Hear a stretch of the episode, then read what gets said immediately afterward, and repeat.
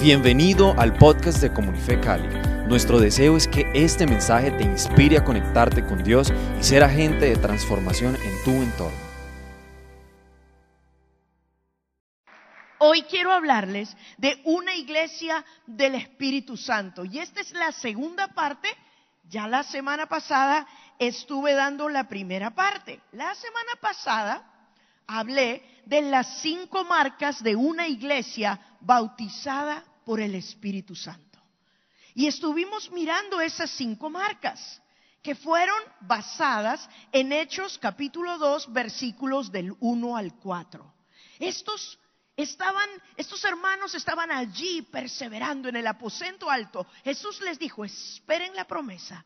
Y ellos esperaron la promesa. 120 perseveraron, 500 escucharon la, la orden, pero 120 perseveraron en unidad. Y cuando estaban allí, obedientes y en unidad, hubo una invasión del cielo. El Señor irrumpió con un viento como un viento recio, dice la escritura, y cayeron llamas como de fuego. La presencia de Dios fue real en ese lugar y empezaron a hablar nuevas lenguas. Y lo tremendo es que fueron transformados. El Pedro que negó al Señor, hoy veremos cómo se para y empieza a predicar con denuedo y con toda autoridad. El Espíritu Santo en nuestra vida trae transformación. Y por último, la, semana pasada en, en las cinco marcas, mejor dicho, la quinta marca, fue que esta fue una experiencia para todos. Fue una experiencia en la que todos seguían la dirección del Espíritu Santo y hablaban conforme el Espíritu les daba que hablasen. Así que estas fueron las cinco marcas que tenían una razón de ser. ¿Para qué las cinco marcas? Y esas cinco marcas son para testificar. Todos digan conmigo testificar. Tengo las marcas para testificar. La palabra de Dios dice en Hechos 1.8, y recibiréis poder cuando haya venido sobre vosotros el Espíritu Santo allí, que estás conectado con nosotros. Recibirás poder cuando haya venido sobre ti el Espíritu Santo. Recibiremos poder cuando haya venido sobre nosotros el Espíritu Santo. Y dice la Escritura, y me seréis, y me seréis, y me seréis testigos ¿Dónde? En Jerusalén, en Judea, en Samaria y hasta lo último de la tierra. Es decir, donde vives, en tu departamento, en los aledaños y hasta lo último de la tierra. Eso es lo que quiso decir la palabra. Así que testificar es la razón por la cual el Espíritu Santo se derrama.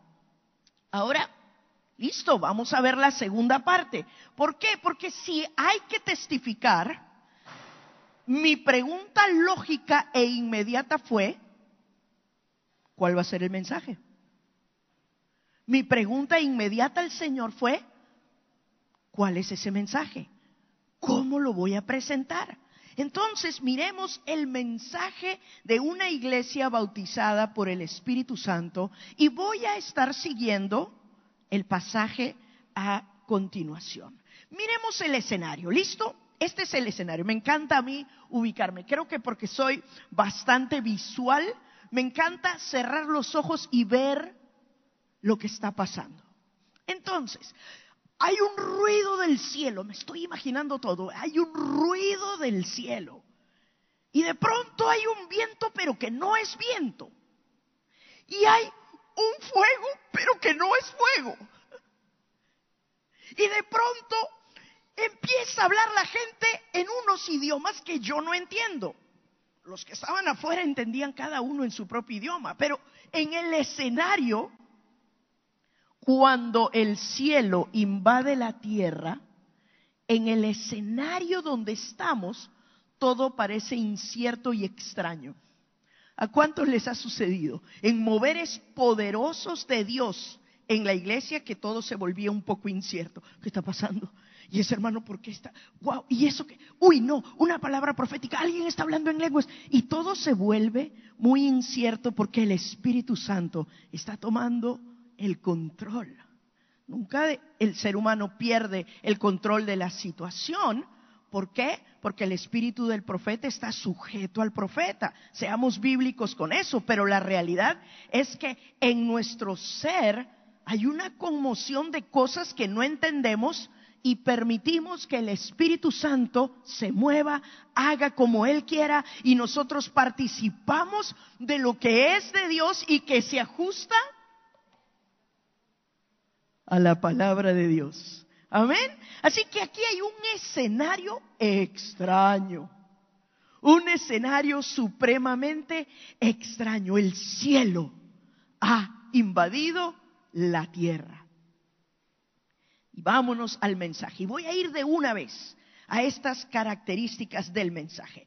En primer lugar, este mensaje es un mensaje transcultural, es un mensaje para todas las culturas, es un mensaje para todos los pueblos. Y vamos a abrir nuestra Biblia, por favor, sea digital o sea física, porque hoy no tengo los versículos en pantalla, sino que los vamos a ir leyendo. Hechos 2, del 5 a la primera parte del 11. En esa ocasión había judíos devotos de todas las naciones que vivían en Jerusalén. Cuando oyeron el fuerte ruido, todos llegaron corriendo y quedaron desconcertados al escuchar sus propios idiomas hablados por los creyentes estaban totalmente asombrados. ¿Cómo puede ser? exclamaban. Todas estas personas son de Galilea y aún así los oímos hablar en nuestra lengua materna. Aquí estamos nosotros, partos, medos, elamitas, gente de Mesopotamia, Judea, Capadocia, Ponto, de la provincia de Asia de Frigia, Panfilia, Egipto y de las áreas de Libia alrededor de Sirene, visitantes de Roma, tanto judíos como convertidos al judaísmo, cretenses y árabes. Y todos oímos a esta gente hablar en nuestro propio idioma. ¡Wow! Quiero ver qué pasó aquí. Eh, Listo.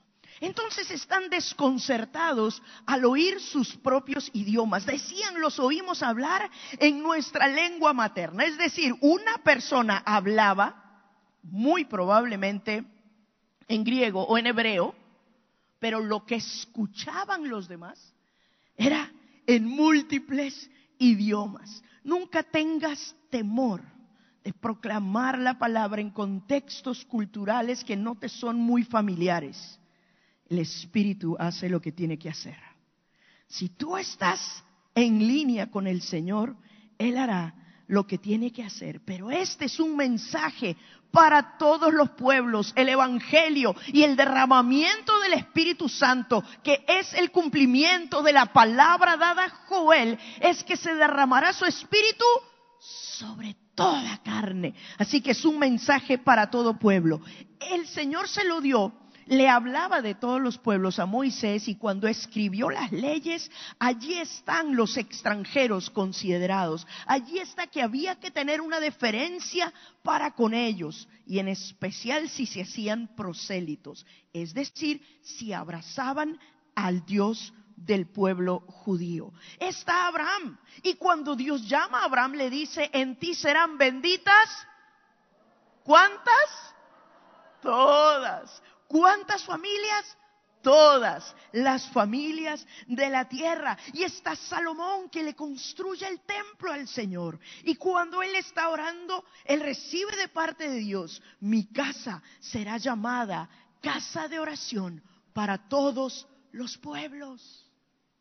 Y esa misma palabra la va a repetir Jesús más adelante cuando limpie el templo, cuando encuentra los cambistas, cuando encuentre ese desorden. Él limpia todo eso y él dice, mi casa será llamada casa de oración para todos los pueblos. No solo eso, Jesús le predicó a la mujer samaritana, la amó y la atrajo. Y a la mujer sirofenicia también, la que estaba allí al pie de la mesa y le pedía las migajas. Era una mujer que no era judía. Y el Señor no le negó la palabra. Amén. Así que nuestro Dios tiene palabra, unción y presencia para todos los pueblos. Apocalipsis 7:9. Cerramos la escritura de principio a fin. Dice que en el día postrero habrá gente de todo pueblo, lengua, tribu y nación delante del trono y del cordero, levantando manos santas, adorando al Señor. Gente de todos los pueblos, de todas las lenguas. Este es un mensaje para todos los pueblos, es un mensaje transcultural. Segundo, allí está, transcultural. Vamos con el segundo. Es un mensaje que glorifica a Dios. Lo vemos en Hechos 2, la segunda parte del 11, donde dice, y todos oímos a esta gente hablar en nuestro propio idioma acerca de las cosas maravillosas que Dios ha hecho. ¿Qué escuchaban? No escuchaban, mira, ¿sabías tú que últimamente yo he estado pensando en comprarme una casa? No, no estaban oyendo conversaciones triviales. Cuando el Espíritu Santo está tocando a la iglesia y la iglesia sale a testificar, la iglesia siente en su corazón que tiene que hablar de las maravillas de Dios para glorificar al Señor de tal manera que quienes escuchen vengan a los pies de nuestro amado. Amén. Y lo vemos en Primera de Pedro, capítulo 2, versículo 9, muy conocido, vamos a él. Pero ustedes no son así porque son un pueblo elegido, son sacerdotes del rey, una nación santa, posesión exclusiva de Dios. Por eso pueden mostrar a otros la bondad de Dios, pues Él los ha llamado a salir de la oscuridad y entrar en su luz admirable. Mas vosotros sois real sacerdocio, pueblo adquirido, nación santa, pueblo adquirido por Dios. ¿Para qué? Para que anunciéis las virtudes de aquel que os llamó de las tinieblas a su luz admirable. Amén. Entonces, ¿de qué vamos a hablar si no es de las maravillas de nuestro Dios? La versión Dios habla hoy dice, para que anuncien las obras maravillosas de Dios. Para que tú anuncies las obras maravillosas de Dios, tienes que estar en contacto con las obras maravillosas de Dios. Empecemos con una obra maravillosa de Dios. Mírese al espejo. Usted es una obra maravillosa de Dios. La manera como funciona todo en nuestro cuerpo físico es un milagro de Dios. Que nos despertemos cada mañana es un milagro de Dios. Amén. Así que no tiene que esperar que haya algo tan grande. La naturaleza toda nos habla de Dios. Y usted le puede compartir a alguien mirando al sol ocultarse en la media tarde con esos con esos sunsets tan preciosos que hay aquí en Cali, mirando montañas verdes, mirando la naturaleza, usted puede hablar de las maravillas de Dios. Y cuánto más si hablas de las cosas maravillosas que Dios ha hecho en tu vida. Amén. Mire que la, la, nueva traducción viviente que lo leímos dice, por eso pueden mostrar a otros la bondad de Dios. Y me gusta el uso del verbo mostrar, porque ya no es solo decir, sino que mi vida muestra, mi vida habla de las maravillas, de la bondad, de nuestro Dios. Entonces, la primera es un mensaje transcultural. La segunda es un mensaje que glorifica a Dios. Tercero, es un mensaje que impacta al incrédulo. Me encanta cuando leemos allí en Hechos 2.12, me regreso a Hechos 2.12 y vemos cómo dice, quedaron allí maravillados y perplejos ¿Qué querrá decir esto? Se preguntaban unos a otros. El mensaje que es de una iglesia bautizada en el Espíritu Santo no pasa desapercibido. Es un mensaje que impacta, es un mensaje que causa curiosidad. ¿De qué están hablando estos? Porque están allí un par de creyentes y, oye, y tú sabías, mire, el Señor esta mañana me reveló esto que está en la escritura y me dijo esto y yo se lo conté a tal persona y esa persona cayó a sus pies y, otro que está mirando dice, ¿qué es esto de lo que están hablando? Y mira qué alegría tienen y mira la emoción que tienen. El domingo que uno se quiere quedar durmiendo en la casa, se levantan y se van a la iglesia o prenden el televisor y está lista toda la familia para compartir. Son un poco locos. Porque nosotros decimos el domingo que sea para lavar la ropa. Pero estos con emoción se quieren reunir para adorar a su Dios. Con emoción se preparan en la casa o de manera presencial porque hay algo que arde en el corazón. Este es un mensaje que impacta y la gente que lo escucha no puede quedar igual.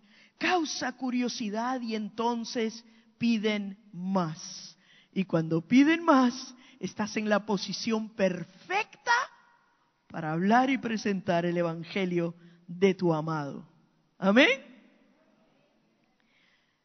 Muy bien transcultural, glorifica a Dios, impacta. Número cuatro, es un mensaje que lleva autoridad. ¿No son estos galileos? O sea, pescadorcitos. ¿No son estos de esa provincia? Era una provincia, estrato no sé, pero no era pues de la gente de Jerusalén, ¿verdad? No eran no eran de, la casta sacerdotal, no eran faris, no eran saduceos, que eran los ajay de esa época. No eran tampoco fariseos, no son estos de Galilea. Pero ¿cómo hablaba Pedro una vez que el Espíritu Santo cayó sobre él? Con autoridad. Leamos Hechos 2, 14 y 15. Entonces Pedro dio un paso adelante junto con los otros once apóstoles y gritó a la multitud, escuchen con atención todos ustedes, compatriotas judíos y residentes de Jerusalén. No se equivoquen, estas personas no están borrachas como algunos de ustedes suponen. Las nueve de la mañana es demasiado temprano para emborracharse. Sea, punto sobre las IES. Pedro se levantó. Pedro dio un paso al frente, sin temor, y se paró delante de todas las personas. Antes, una mujer le había dicho, tú no eres uno de ellos, yo jamás, no lo conocía. Ahora, delante de varones, de autoridades, de miembros del Sanedrín probablemente también, y allí está parado Pedro hablando sin temor y con autoridad. Me encanta que la palabra de Dios dice que él dio un paso adelante y los once con él. Como nos está enseñando el pastor Juan, ¿verdad? Solito no. Él dio el paso y la iglesia naciente con él. Y cuando cada uno de nuestros misioneros esté en el campo, nosotros como iglesia nos paramos y los rodeamos. Cuando nuestros pastores tienen un encargo, una tarea que hacer, ellos dan el paso y la iglesia los rodea, los sostiene en oración, los levanta, los cubre, está con ellos porque entendemos que nos movemos en todo como iglesia, no como individuos. ¿Cuántos dicen amén a eso? Nos movemos como iglesia. Así que Pedro da el paso adelante y los once, once escuderos, qué emoción, me parece tremendo. Listo. Y entonces abrió su boca. ¿Cuánto venimos hablando de este tema? No solamente hizo así como desfile de modas. Miren que el Espíritu Santo ha llegado. No, no solamente fue así, abrió su boca y habló. Y el reto para nosotros que vamos a testificar, que vamos a llevar este mensaje, es, da el paso al frente y abre tu boca con autoridad. Abre tu boca que yo la llenaré, dice el Señor. Amén. Muy bien, abrió su boca y habló con denuedo, con autoridad. Sigamos adelante. Entonces, un mensaje transcultural que glorifica a Dios, que impacta con autoridad, y él usó la palabra. En este caso, están haciendo la iglesia del Nuevo Testamento. ¿Qué palabra va a citar él? El Antiguo Testamento, ¿verdad? Así que miremos en Hechos 2.16. No, lo que ustedes ven, acuérdense que acaba de decir, no están borrachos. No, lo que, ustedes, lo que ustedes ven es lo que el profeta Joel predijo hace mucho tiempo. Saltemos al versículo 25 porque Pedro ha hablado largo. El rey David dijo lo siguiente acerca de él. Veo que el Señor siempre está conmigo, no seré sacudido porque Él está aquí a mi lado y sigue hablando. En el, el 16, 17, 18, 19 hasta el 21 Pedro está diciendo lo que Joel dijo. Y en el 25, el 25, 26, 27, 28, está diciendo Pedro lo que dice David en el Salmo 16. ¿Qué está haciendo Pedro? Está citando la palabra de Dios para que sepan que lo que está hablando no es algo que se le ocurrió a él, no es algo que se le ocurrió a la iglesia, es lo que estaba predicho por los profetas, es lo que estaba escrito y lo que Dios dice se cumple. Amén. Lo que Dios dice se cumple. Pero el mundo, ¿cómo lo va a saber? El mundo lo va a saber porque la iglesia le recuerde al mundo, mi Dios dijo esto y si mi Dios lo dijo, mi Dios lo cumple. Amén. Gloria al Señor. Así que tenemos que hablar. Allí está lo de Joel y David. Está recordando las promesas de Dios. Y ojo con esto, porque si no abrimos nuestra boca para recordar las promesas, ¿cómo lo van a saber las generaciones? Sí, los incrédulos, pero nuestros hijos, nuestros hijos no tienen una fe que les viene por ósmosis. Nuestros hijos necesitan creer y nacer de nuevo. ¿Cuántos están de acuerdo conmigo? Así es.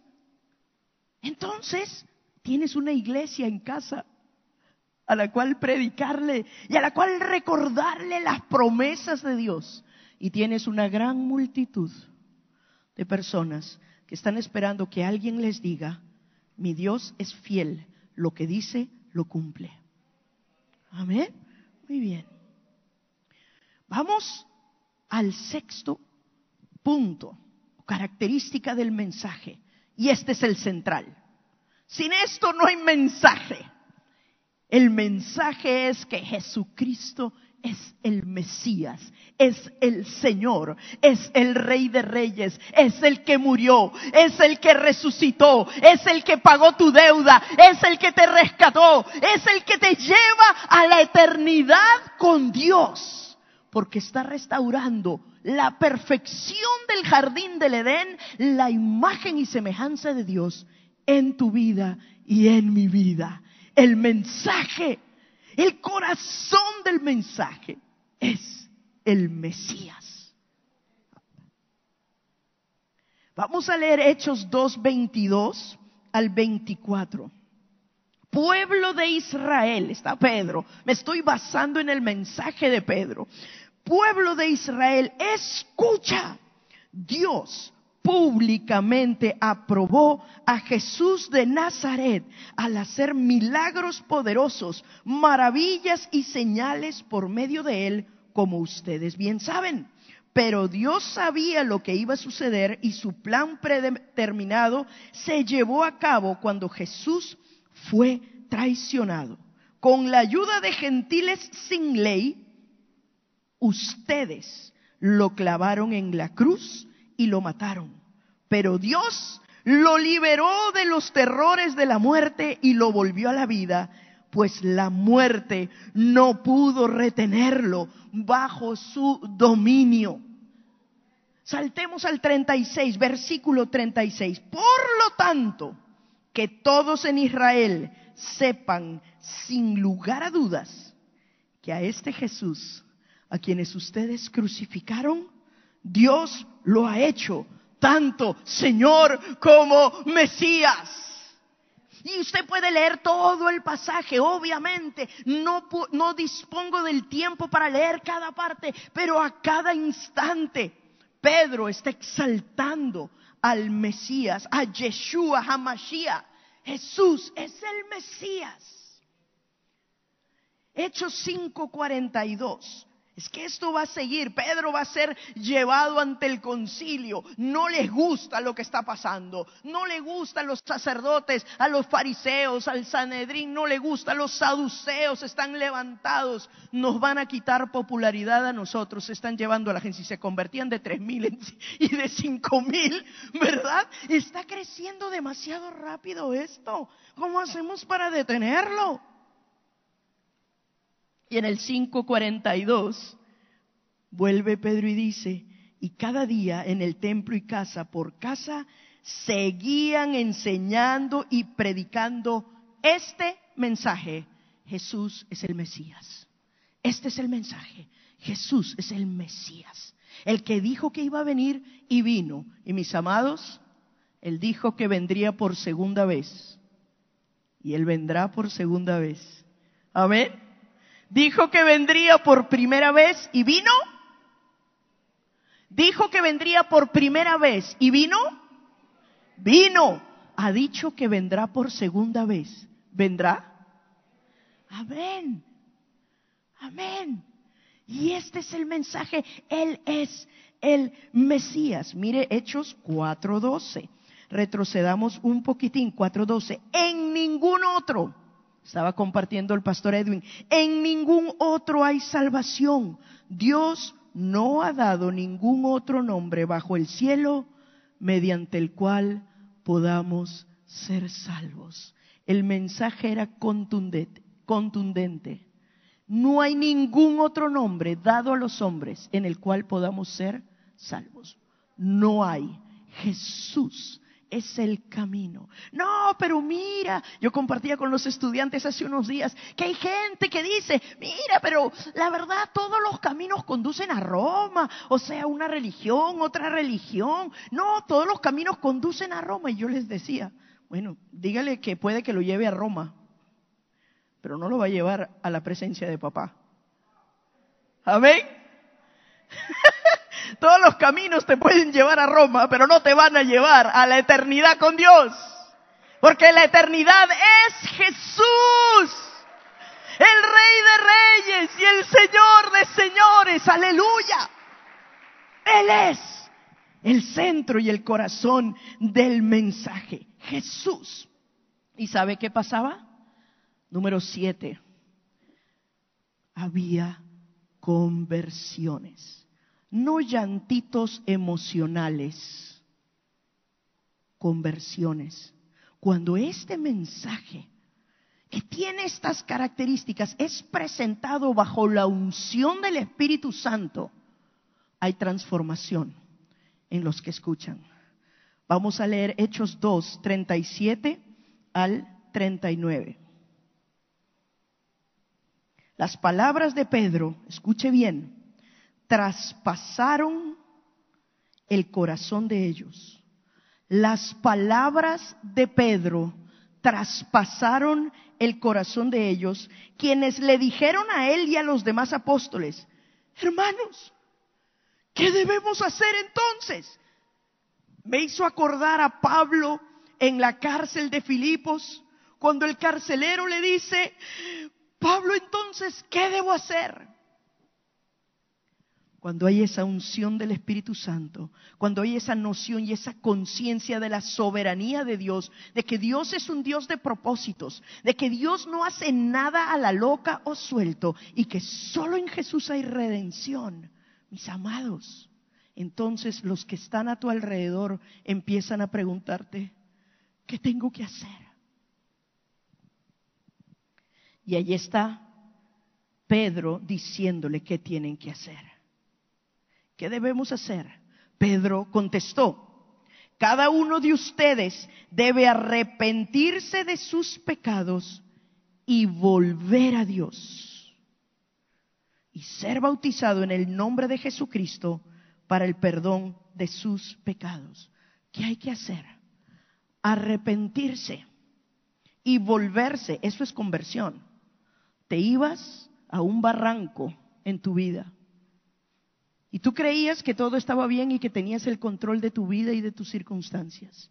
Y Dios te dice, ojo, para, detente, que ese no es el camino. Jesucristo es el camino. Arrepiéntete de tus pecados y vuélvete a Dios. Y mira ahora al Señor y por eso bautízate y empieza a caminar con Dios. Amén. Tremendo, el mensaje estaba completico en un, en un versículo. Mensaje completo, ¿verdad? Tremendo. Leo el 39 lo leí, quiero estar segura.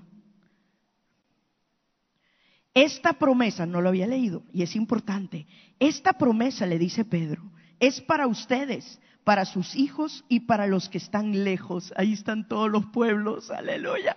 Esta promesa es para ustedes, para sus hijos y para los que están lejos, es decir, para todos los que han sido llamados por el Señor nuestro Dios. Amén. Este mensaje toca el corazón, hay que arrepentirse y volver a Dios. Y dice allí, y recibirán el regalo del Espíritu Santo. Cuando hay ese arrepentimiento, ese volverse a Dios, ese bautizarse, entonces viene sobre las vidas el regalo del Espíritu Santo. ¿Para qué? Para testificar y seguir replicando el mismo mensaje. Listo. Entonces, estamos hablando que una iglesia del Espíritu Santo es una iglesia con una cultura de reino. Observamos en las escrituras que la manera como vivían los judíos antes de conocer a Jesús era una, y ahora que tienen a Jesús en su corazón, la conducta ha cambiado, la atmósfera ha cambiado, las relaciones han cambiado, la manera como se conducían ha cambiado. Ha nacido una cultura nueva basada en los principios que Jesús les había enseñado y se ha levantado una cultura de reino. Dice Hechos 2, 42 al 47, y perseveraban en la doctrina de los apóstoles en la comunión unos con otros, en el partimiento del pan y en las oraciones. Diga, todos conmigo, los que están allí conectados y los que están aquí, perseveraban. Perseveraban. Qué importante esta primera palabra. A veces corremos a lo que sigue, perseveraban en la doctrina de los apóstoles, en la comunión unos con otros, en el partimiento del pan y en las oraciones. Había un elevado nivel de compromiso. ¿Listo? Perseveraban. Y si vemos Hebreos 10:39,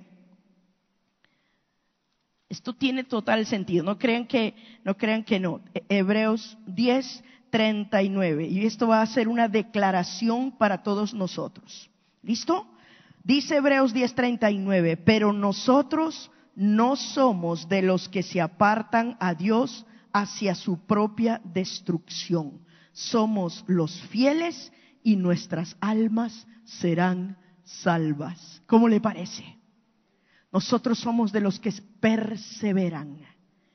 Y yo quiero que hagamos una declaración en este momento y le digamos con todo nuestro corazón al Señor y nos digamos entre nosotros, pero nosotros no somos de los que se apartan de Dios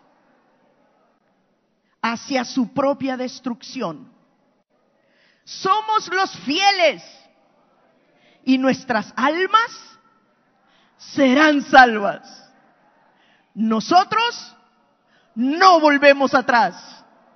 Nosotros no retrocedemos. Vamos adelante porque perseveramos. Amén. Gloria al Señor. Nosotros vamos hacia adelante. Marcos 13, 13 dice que hay persecución y aunque haya persecución, me encanta ese pasaje porque dice que como estaban predicando y todos los amenazan. Y corren Pedro y Juan y le cuentan a los, al resto de los apóstoles que los van a venir a perseguir, los van a matar. ¿Y sabe lo que hacen? Oran. Y cuando oran, no oran, Señor, líbranos. Dicen, Señor, danos la capacidad de enfrentar todo lo que viene. ¡Wow! Amén. Danos la capacidad. Y vivimos en días malos, mis amados hermanos. Que el Señor nos dé la capacidad de no retroceder y permanecer firmes, venga lo que venga. Esta, esta iglesia se centraba en la palabra de Dios y ellos estaban edificándose continuamente, la enseñaban cómo entenderla, cómo amarla, cómo vivirla. Era una iglesia instruida, no una iglesia entretenida. Amén. Y allí está, según de Pedro 3:18, que no me va a alcanzar el tiempo, pero escúcheme, porque era una iglesia que tenía comunión genuina entre ellos, no una cordialidad superficial. Los niños por eso puse esa foto. Los niños son auténticos. Ellos no fingen. Los adultos a veces ponemos algunas máscaras, pero yo quiero que leamos allí Primera de Juan. Primera de Juan, por favor, acompáñeme a Primera de Juan, capítulo 3, versículo 11. ¿Listo? 3, 11. Primera de Juan 3, 11 dado que todo lo que nos rodea será destruido de esta manera, ¿cómo no llevar una vida santa? Y, ah, perdón, estoy leyendo segundo de Pedro. Yo decía, esto no me suena. Primera de Pedro, 3, 11. Ahora sí. Apártate del mal y haz el bien, busca la paz y esfuérzate en mantenerla. Tenemos que ser pacificadores de una amistad y comunión genuina. Cuarto, partían el pan, la santa cena, recordando siempre que el precio de la salvación es muy alto. El precio de la salvación fue muy alto. Le costó la vida entera a Jesús. Entonces, tú y yo tenemos que recordar a través de, de tomar la cena del Señor cómo su cuerpo fue partido cómo su cuerpo entregó hasta la última gota de su sangre, no se nos puede olvidar cuál fue el precio que Jesús pagó por tu libertad y por la mía, para que le hablemos a otros de lo mismo. Amén. Y número cinco, oraban juntos. Esta es, esto es algo muy poderoso, porque esta oración era la que movía montañas y los llevaba a las alturas espirituales. Hechos 1, 14, todos se reunían y estaban constantemente unidos en oración, junto con María, la madre de Jesús, varias mujeres más y los hermanos de Jesús. Estaban constantemente unidos y orando. Hechos 6, 4. Hechos 6, 4. Entonces nosotros, los apóstoles, podremos dedicar nuestro tiempo a la oración y a enseñar la palabra. Dieron cargos para que atendieran a las mesas y a otras tareas y así pudieran siempre mantenerse en oración. Mis amados, esta es una iglesia que por esa cultura encarna, la iglesia encarna el mensaje. Jesús es real en cada creyente y en la iglesia como un todo. Por eso, escuchen lo que le voy a decir, porque el título de hoy es El mensaje de una iglesia bautizada en el Espíritu Santo. ¿Quiere que le diga una cosa? La iglesia es el mensaje para este mundo. La iglesia tiene que mostrar a Jesús. La iglesia tiene que ser la encarnación de ese Jesús vivo. Y entonces cuando vean en nosotros todo lo que hemos estado hablando, en una iglesia del Espíritu Santo, Dios pone su sello. Y mire, y sobrevino temor a toda persona y muchas maravillas y señales eran hechas por los apóstoles. Todos los que habían creído estaban juntos, tenían en común todas las cosas, vendían sus propiedades y sus bienes y los repartían. Y perseverando unánimes, nuevamente la palabra perseverar, cada día en el templo y partiendo el pan en las casas, comían juntos con alegría y sencillez de corazón, alabando a Dios y teniendo favor con todo el pueblo. Y el Señor añadía cada día a la iglesia los que habían de ser salvos. Allí están el sello de Dios en una iglesia del Espíritu Santo. Temor reverente, señales y prodigios, corazones generosos, adoración con gozo genuino, buen testimonio y Dios añadía a la iglesia. Mis amados, esta iglesia es transcultural, glorifica a Dios, impacta al incrédulo, predica con autoridad, habla la palabra, proclama a Jesús como Señor y Mesías y es usada para la conversión. La iglesia que encarna a Jesucristo es el mejor mensaje para la gente que está afuera. Y cuando tengas que abrir tu boca, ábrela y habla la palabra y de Jesús. Y mientras no hables, que vean a Jesús en tu vida, mientras caminas, mientras trabajas, mientras interactúas a otros, tú eres una carta viva, tú eres una carta abierta, tú eres el mensaje del Señor. Esta es una iglesia del Espíritu Santo. Amén. Póngase de pie, por favor.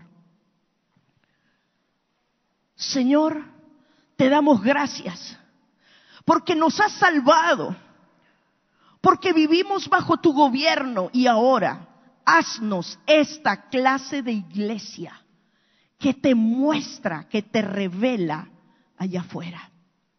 Señor, no nos hagas una iglesia hacia adentro. Haznos una iglesia que testifica con su vida.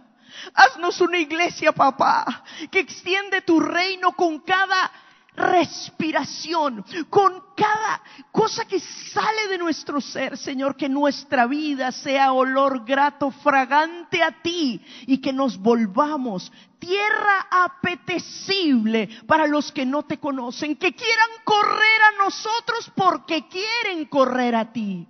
Señor, no somos nosotros por nuestra gloria, es tu gloria, es tu mensaje es tu sacrificio. Tú pagaste la deuda, pero yo tengo la responsabilidad de ir. Así que, amada iglesia, levanta tus manos y dile, Señor, aquí estoy. Yo quiero ser el mensaje.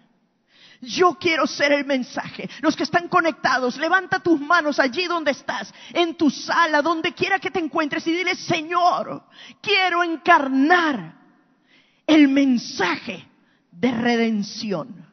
Yo soy el mensaje. En el poderoso nombre de Jesús hablamos bendición sobre toda la iglesia y decimos amén y amén. Dios les bendiga.